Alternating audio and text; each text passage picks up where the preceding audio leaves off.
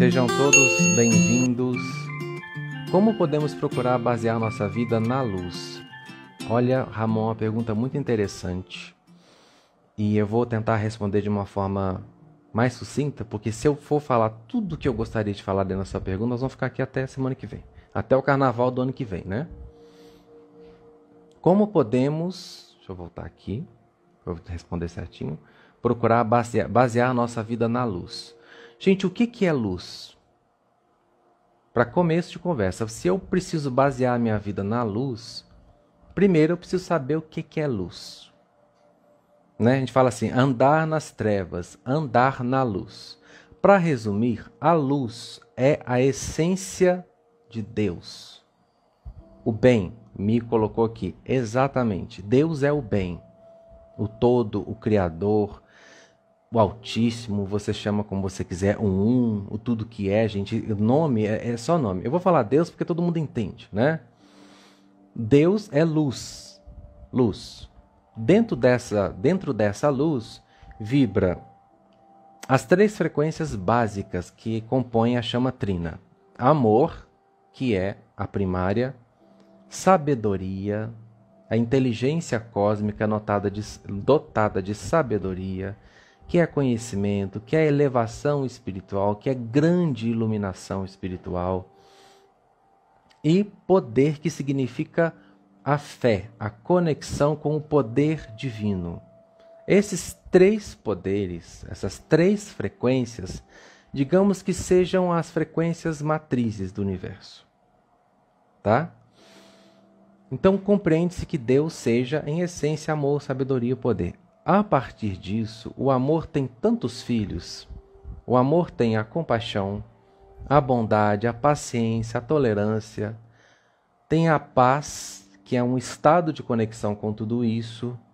Nós temos vários sentimentos, várias frequências, vários estados vibratórios que configuram essa essência maravilhosa, essa, esse, vamos colocar esse ponto esse início de tudo que a gente chama de Deus, que é tudo que existe. Então, basear a minha vida na luz nada mais é do que entender que Deus é amor e pautar todas as minhas obras nesse amor. Meus pensamentos, eu não precisaria nem esticar além disso. Se eu falar para você, gente, Viva em conformidade com o amor. Tenha pensamentos de amor, sentimentos que orbitem em torno da frequência do amor, atitudes em torno da frequência do amor, que você estará vivendo na luz. É basicamente isso, se eu tivesse que resumir. Só que, como eu falei, o amor tem seus filhos, certo? Os filhos do amor: respeito, compaixão, empatia, já que a gente está falando de carnaval, da humanidade, da realidade da consciência da terceira dimensão, tudo isso está faltando, né? É preciso cada vez mais a gente se esforçar para praticar essas coisas. Então, quando eu falo viver na luz, nada mais é do que ter uma vida em conformidade com os princípios do amor e com tudo o que ele representa. O amor é o bem. Se os meus pensamentos são de bem, de paz, de amor, de fraternidade, de respeito, de compaixão, de empatia, de tolerância, de longanimidade, se eu vibro nisso, as minhas ações serão baseadas nisso. Ponto. Se eu faço o bem, se eu vivo no bem, mas não é só o bem para mim, né? Começa comigo. Jesus disse: amem ao próximo como ame ao próximo como a ti mesmo. E outra lei que ele deu, filhinhos, amai-vos uns aos outros, assim como eu vos amei. Amar um ao outro significa praticar o bem com todos, indiscriminadamente, imparcialmente. Fazer o bem, amar e fazer o bem. É isso. Quem ama e faz o bem vive na luz. Agora, se você quer a excelência disso, lembra da chama trina: amor, sabedoria e poder. Se você ama, faz o bem e se ilumina, o que é se iluminar? Você está fazendo bem, você está se iluminando. Mas além disso, é o conhecimento. É se dotar de conhecimento, aprender como funciona o universo, aprender sobre as leis de Deus, porque quanto mais conhecimento, mais poder, mais ferramentas você tem, mais capacidade você tem de fazer o próprio bem, não é assim? E o terceiro, fé, que é o poder de Deus, a execução do poder e da vontade do Criador. Se você seguir os três princípios, gente, você vai se iluminar tanto que a ascensão nada mais compreende-se o que? Basicamente, vestir os três. E a gente pode transmutar aí para mais sete raios, né? Mas vamos ficar nos três por enquanto. Amar, se iluminar, estudar, aprimorar, buscar conhecimento, se desenvolver cada vez mais, evoluir cada vez mais e executar a vontade do Criador, azul, com fé, conexão com o divino. Fazer a vontade dele, executar a vontade dele. O raio azul é aquele que executa a vontade do Criador. E qual é a vontade do Criador? Que você ama e faça o bem. Ponto. A Clarice, o desafio está em fazer isso em comunhão. É aí, Clarice, é que pega. Porque você citou um amiguinho maravilhoso, abençoado, que é o ego. Porque o ego quer fazer a própria vontade. E a própria vontade do ego, até que ele se ilumine, não é a mesma vontade do Criador. O ego quer para si, para si. Eu quero ter para mim eu quero chegar lá para mim. É o carro, é o namorado, é a casa, é o dinheiro, é o sucesso, é a família, tudo para mim, para mim, para mim, para mim, para mim. Por que, é que o mundo está desse jeito? Porque o mundo é regido pelo ego e por uma educação extremamente materialista, extremamente egoísta e apegada. Quase 8 bilhões de pessoas, mais ou menos nisso, né? Tem no mundo hoje. A grande esmagadora maioria dessas pessoas pensam em si próprias e fim. Claro, uma grande quantidade dessas pessoas sequer tem acesso ao básico. Só para constar. As que têm acesso ao básico, a maioria só olha para o próprio umbigo. E uma outra parte não tem acesso nem ao básico. E é muita gente. É muita gente. Num planeta com tanto recurso como o nosso, o que mais tem é gente que não tem acesso ao básico. E a gente chorando aqui porque não tem a brusinha, porque não tem o carro novo, porque não tem a casa, porque não tem o dinheiro, porque não tem o namorado. O ego sofre, sofre, sofre porque não tem as coisas que ele quer porque o mundo não é como ele quer, porque a vida não é como ele quer, porque Deus não é como ele quer, porque a mãe não é como ele quer, porque. Fica nessa, como diz o Fayati, correndo atrás do próprio rabo. Sofre por causa de problemas que ele cria. Ele cria o sofrimento. O fato de você não ter o um namorado não significa sofrimento. É você que transforma em sofrimento. O fato de você não ter o carro do ano não é sofrimento. Você que transforma em sofrimento. O fato de não ter milhões na conta não é sofrimento. É você que transforma. O fato das coisas não serem como você gostaria não é sofrimento.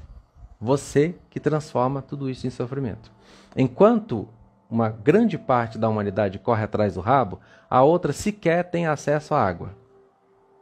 E são muitas pessoas, dia após dia, que se desesperam, adoecem, morrem, choram, morrem de fome, jogadas ao léu em qualquer situação, enquanto no Ocidente, né, porque aqui é que predomina o materialismo, os eguinhos do Ocidente, claro, do Oriente também, mas muito mais aqui, nós somos muito mais materialistas do que o pessoal do Oriente. Enquanto isso, a gente está sofrendo. Porque não tem um namorado, porque não tem a casa, porque não tem isso. Entende a pequenez da consciência humana? Tudo bem você querer o seu carro, tudo bem você querer ter um namorado, não tem nada a ver, gente. Agora, a partir do momento quando eu sequer penso nessas pessoas que estão padecendo porque não tem nem água, e tudo que eu penso são nas minhas necessidades, nas minhas vontades que não estão sendo satisfeitas, Eu estou sob, sob o domínio do ego. De um ego mal educado, egoísta, egocêntrico e completamente desconectado da fraternidade, do amor e da luz, como foi a pergunta do Ramon. Aí é sofrimento. Como é que o sofrimento para? Quando eu paro de dar essa importância exagerada para as coisas que não vão me fazer feliz, que é tudo uma ilusão, é tudo que vende no Instagram, né? Não vou nem falar televisão, porque hoje em dia é o Instagram. Porque é bonito, né? Você ter o carro do ano, é bonito você desfilar com o cara bonito, a mulher bonita, é bonito você ter a joia, é bonito você ter a casa, é tudo maravilhoso. A aprovação, o reconhecimento, a necessidade de ser visto, de ser aplaudido, de ser reconhecido, é uma coisa tão absurda que a gente passa por cima do que realmente é importante. E o que, que realmente é importante? Fazer a vontade dele. Eu faço uma pergunta para vocês e eu vou fazer para mim também. Tá valendo para mim. Em fevereiro, nós estamos no dia. É 9 hoje ou é 10? 9 de fevereiro. Em fevereiro, quantas vezes você fez uma oração por essas pessoas que morrem de fome? Na miséria. Não estou nem perguntando se você doou alguma coisa. Não estou nem perguntando se você doou. Quantas vezes neste mês você já fez uma prece pelas pessoas que estão na miséria, morrendo neste momento, enquanto você e eu estamos aqui? Quantas vezes? Segunda pergunta. É, não é para me responder, tá, gente? Não precisa me responder. Você vai refletir com você. Porque é você e o todo. O Pitcher está só falando o que é para ser dito. Né? Porque você sabe, essa cortina tá azul ali atrás, ninguém tá vendo, mas tá cheio de gente. Tu, tu, tu, do outro lado. Segunda pergunta. Quantas vezes, só neste mês, só neste mês, você se chateou, se frustrou, ou se irritou, se aborreceu por qualquer coisa passageira do ego? Porque a sua vontade não foi feita ou porque as coisas saíram como você queria? Pensa nisso. A resposta disso, dessas duas perguntas, vão levar todos nós, eu e vocês, de volta para a questão do Ramon. Viver na luz. Entendeu? Porque enquanto nós choramos aqui porque as nossas coisas não são como a gente gostaria, milhões de pessoas estão chorando porque não tem um copo d'água. E Jesus, lá em cima, com os outros benfeitores dele, estão lá, olhando por essas pessoas, esperando que nós, com um pouco mais de condição, em todos os sentidos, cultura, financeira, intelectual, façamos alguma coisa por esses pequeninos que padecem. Enquanto isso, a gente está se afundando na frustração porque as coisas não são como a gente gostaria. Onde vocês acham que esse mundo vai chegar desse jeito? Entendem, gente? A situação do mundo é essa. Conta todo mundo festejando e só pensando nas próprios interesses. Esse pessoal tá lá, padecendo, chorando, sofrendo. Crianças estão sendo vendidas para tráfico de órgãos, tráfico sexual. Mulheres estão sendo violentadas no Oriente, desrespeitadas, o ser humano sendo tratado como lixo os animais sendo tratados como lixo, falta de respeito, de empatia, de amor. Enquanto isso, os bonitinhos da galáxia estão sofrendo porque não tem um namorado. Estão sofrendo porque não tem o dinheiro que gostaria, porque não tem a casa na ilha. E Jesus lá vendo isso.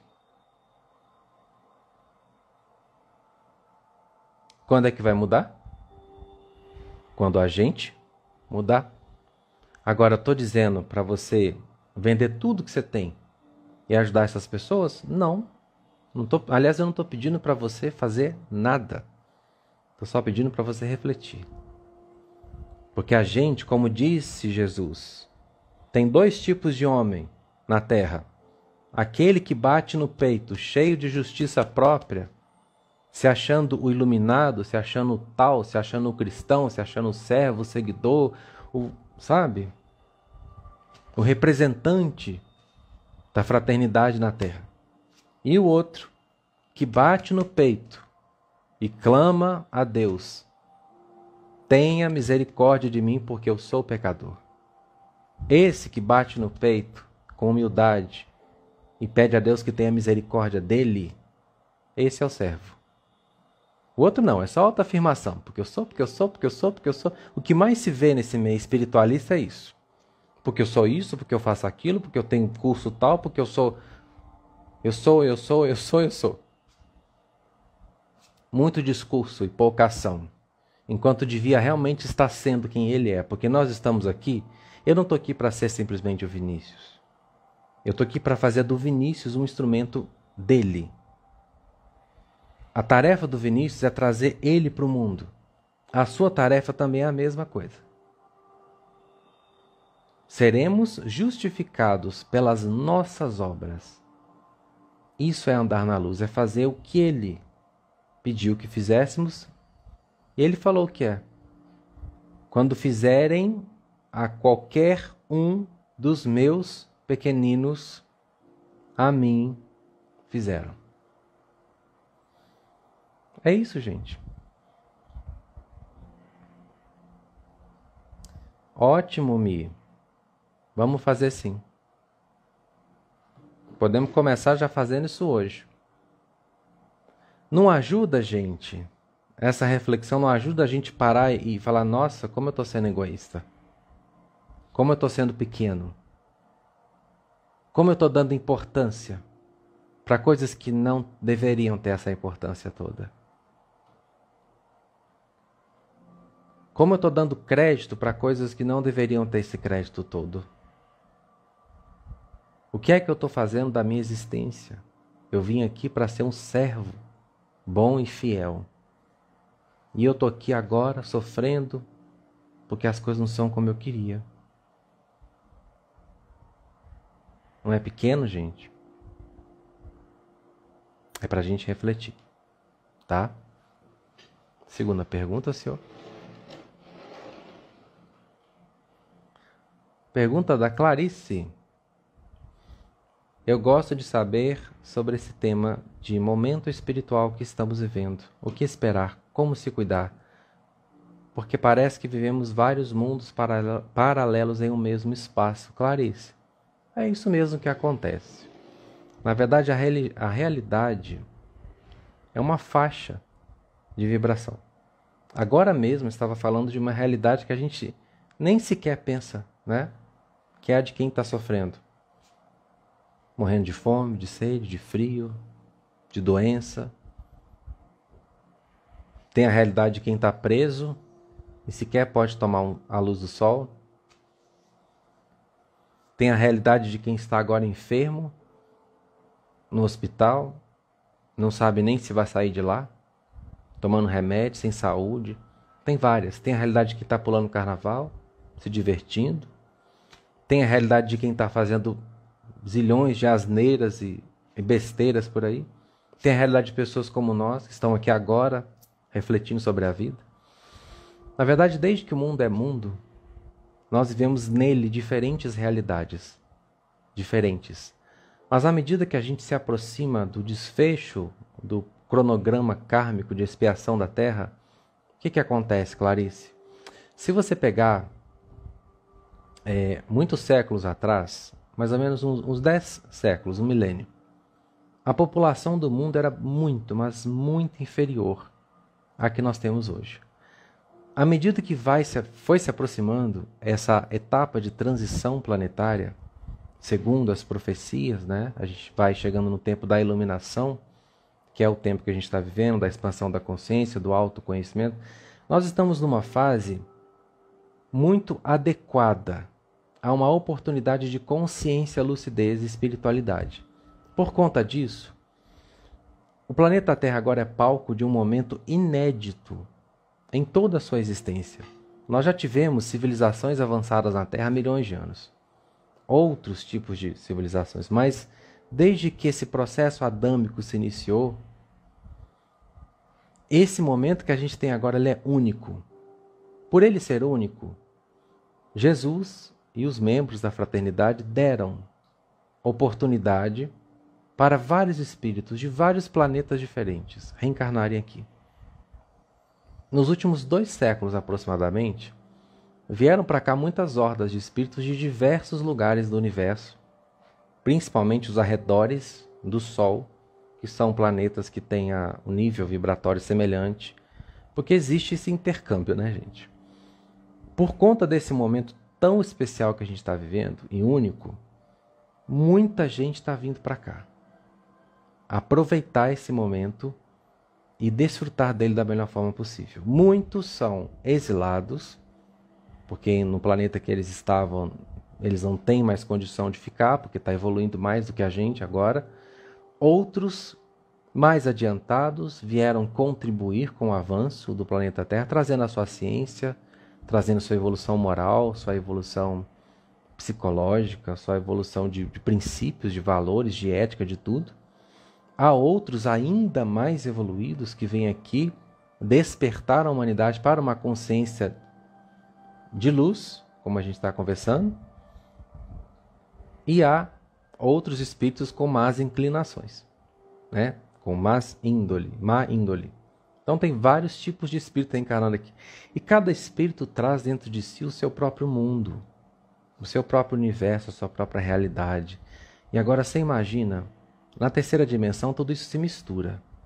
Se você for numa colônia espiritual, todos os espíritos que estão lá, eles vibram numa faixa semelhante, alguns muito acima, que estão lá ajudando, mas a grande maioria vibram na mesma faixa ou parecidos, um pouquinho mais para baixo, um pouquinho mais para cima, mas tá tudo num, num, nível, sabe? Sim.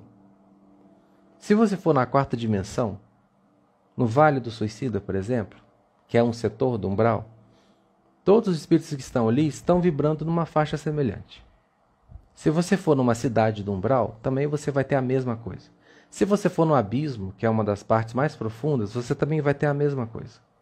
Se você for no, nos palácios que configuram os governos do umbral, você vai ver a mesma coisa. Na terceira dimensão, é uma sopa. Tem de tudo, desde os grandes evoluídos aos mais perversos. Tudo vivendo junto. Cada um numa frequência, numa realidade, numa crença. Você imagina bilhões de pessoas vivendo na Terra neste momento que vieram de tantos mundos distintos, cada um tem a sua realidade. Imagina isso na prática, que bagunça que é. Olha, não preciso nem ir tão longe. Na própria cidade onde você está, qualquer um de nós, existem zilhões de realidades diferentes ali, coexistindo no mesmo espaço. Para que que Deus deixa isso? É justamente para que através do contraste, da diversidade, a gente aprenda aprenda as leis do amor, da tolerância, do perdão, do respeito, da fraternidade. Porque amar aquele que é semelhante a mim é muito fácil. É muito fácil eu gostar de alguém que acredita no mesmo que eu. Que evolução tem nisso? Que evolução existe eu vim para um mundo onde todo mundo pensa em Jesus do mesmo jeito que eu? Onde todo mundo ama axé do mesmo jeito que eu amo? Onde todo mundo gosta de bicho igual eu gosto? Que sentido tem? Que evolução tem se não tem contraste, né? Se não há diversidade. Se eu não preciso aprender com a diferença. Se eu não preciso lidar com os meus limites. Se eu não preciso aprender algo novo e através do exercício da tolerância de um irmão que é menos evoluído do que eu, isso me evolui.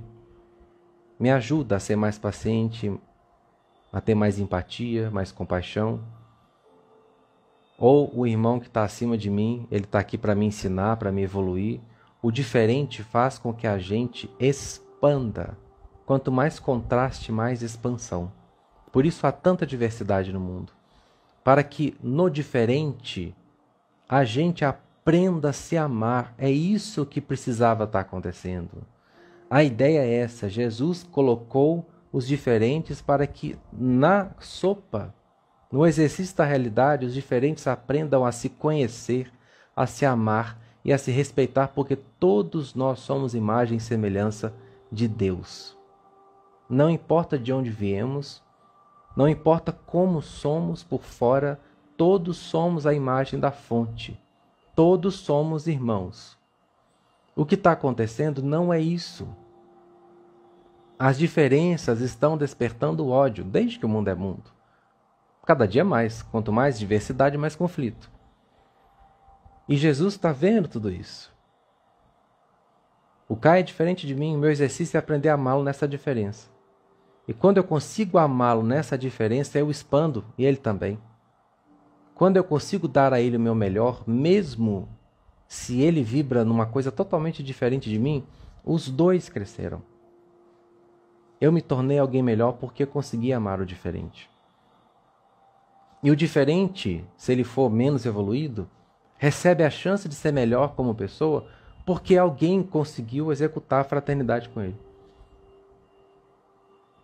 Mas o que, que a gente está vendo? Você não pensa como eu, você não presta. Deus não ama você. Você não pensa como eu, você é do diabo. E você vai para o inferno. Aí eu te odeio, te persigo, te maltrato, não posso te matar, mas posso te condenar socialmente, posso te cancelar, como diz aí hoje, né? E Jesus está vendo tudo isso. Isso vai seguir por um tempo. O tempo só o Pai sabe. Nem Jesus sabe, porque Jesus responde a hierarquias superiores. Jesus está no comando desse planeta junto com uma equipe maravilhosa. E ele trabalha com muitos outros planetas também. E todos eles respondem a uma hierarquia superior. Quando essa hierarquia superior chegar e falar, Jesus, é a hora encerra isso. Aí vai ter que encerrar. E Jesus disse que o encerramento do cronograma desta era viria como ladrão da meia-noite, ou seja, vai pegar de surpresa. Não vai avisar. Ó, oh, Vinícius, fala para eles que em 2000 que acertar. Não, não vai fazer isso. Por quê? Porque se avisar, todo mundo muda, né? Mas não é uma mudança verdadeira. É medo. Estou mudando para me livrar. A coisa do pegar de surpresa é isso. Porque no momento em que isso acontecer, porque é um processo, tá, gente? Não é uma, pum, cai uma bomba, destruiu tudo. Não é isso. Não é isso. O sinal do Filho do Homem já está sendo dado. Quem tem olhos para ver que veja. Jesus já está aparecendo com a sua luz nos quatro cantos da terra. A gente precisa saber ver né? Porque as pessoas estão esperando o quê? Que uma nave apareça com um letreiro dizendo: Esta nave é de Jesus de Nazaré. Arrependei-vos porque é chegado o reino. Não, isso não vai acontecer. Até porque não se tem consciência para ver isso. A gente mal consegue se ver no espelho com amor e aceitação e quer ver Jesus. A gente mal consegue olhar o. Ó, eu estava falando isso agora. Eu não consigo nem conviver com o outro na diferença, na diversidade. Eu estou caçando venável escritos. É dado conforme a nossa capacidade. E esse processo já está acontecendo.